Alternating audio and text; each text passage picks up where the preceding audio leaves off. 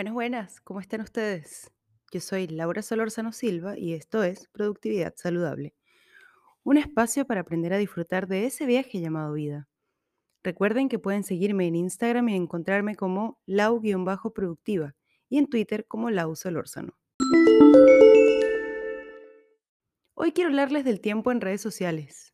¿Cuántas veces dices abrir Instagram o TikTok por cinco minutos para revisar algo rapidito y terminas pasando una hora entera?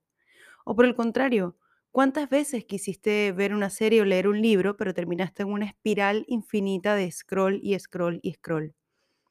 Creo que a estas alturas todos sabemos que las redes sociales tienen cosas muy buenas y otras no tanto. Están diseñadas para generar cierta adicción.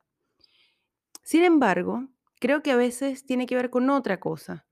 Puede que tenga que ver, según mi pensamiento y mi experiencia, y lo que he observado, con estar aburridos o estar ansiosos y no saber qué hacer en ciertos momentos, así que recurrimos a lo más inmediato que tenemos, que es nuestro celular. ¿Has pensado alguna vez en eso? Pero, ¿cómo sería tu día si dedicaras 10 a 15 minutos diarios en TikTok, Instagram o la red social que más te guste?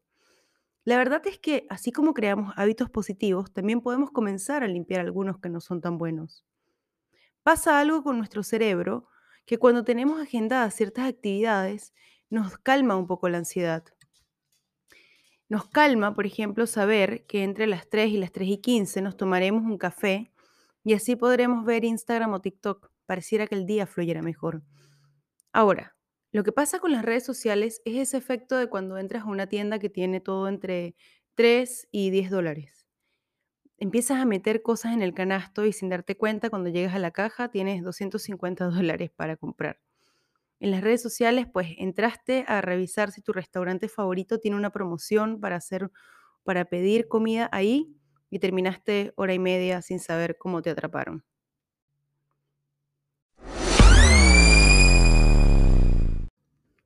Mi recomendación y herramienta para esta semana es muy sencilla. Si las redes sociales son un problema para ti y te atrapan, entonces presta atención. Uno, elimínalas del celular. Hazte la tarea más difícil. Hace unos meses yo decidí alejarme de Twitter por distintas razones y la eliminé. Sigo sin tenerla en el celular, pero la veo desde la computadora. 2. Agenda 10 a 15 minutos diarios para revisarlas. Crea una lista de las personas cuyos posts quieres revisar para que así la tarea sea mucho más fácil. Pon una alarma y cúmplela. Y si eres de los míos que se aburre o le genera ansiedad, haz una lista de actividades sencillas y manuales que puedes hacer en esos momentos. La mía está basada ahora en actividades que puedo hacer en mi casa porque seguimos en pandemia. Pero en esos momentos en los que me identifico ansiosa y entro mil veces a Instagram buscando la respuesta mágica a algo que calme mi ansiedad, tomo la lista y empiezo a hacer alguna de las actividades. Entre esas está pintar, tejer, arreglar las plantas, respirar, dar una vuelta con Rucio, prepararme un té. Todas estas son actividades que me traen de vuelta a mí misma, me sacan de las redes sociales y me permiten redimensionar mi ansiedad. El secreto está en establecer una alarma y pues cumplirla. En resumen, si esto es un problema para ti, saca las aplicaciones del celular.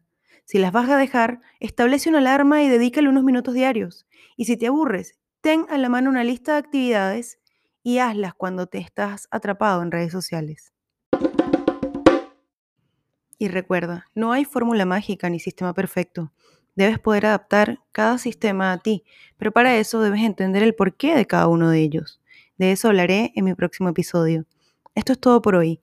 Si les gustó este y el episodio anterior, compártelo en redes sociales y etiquétame en Instagram como lau-productiva y en Twitter como Lau Solorzano.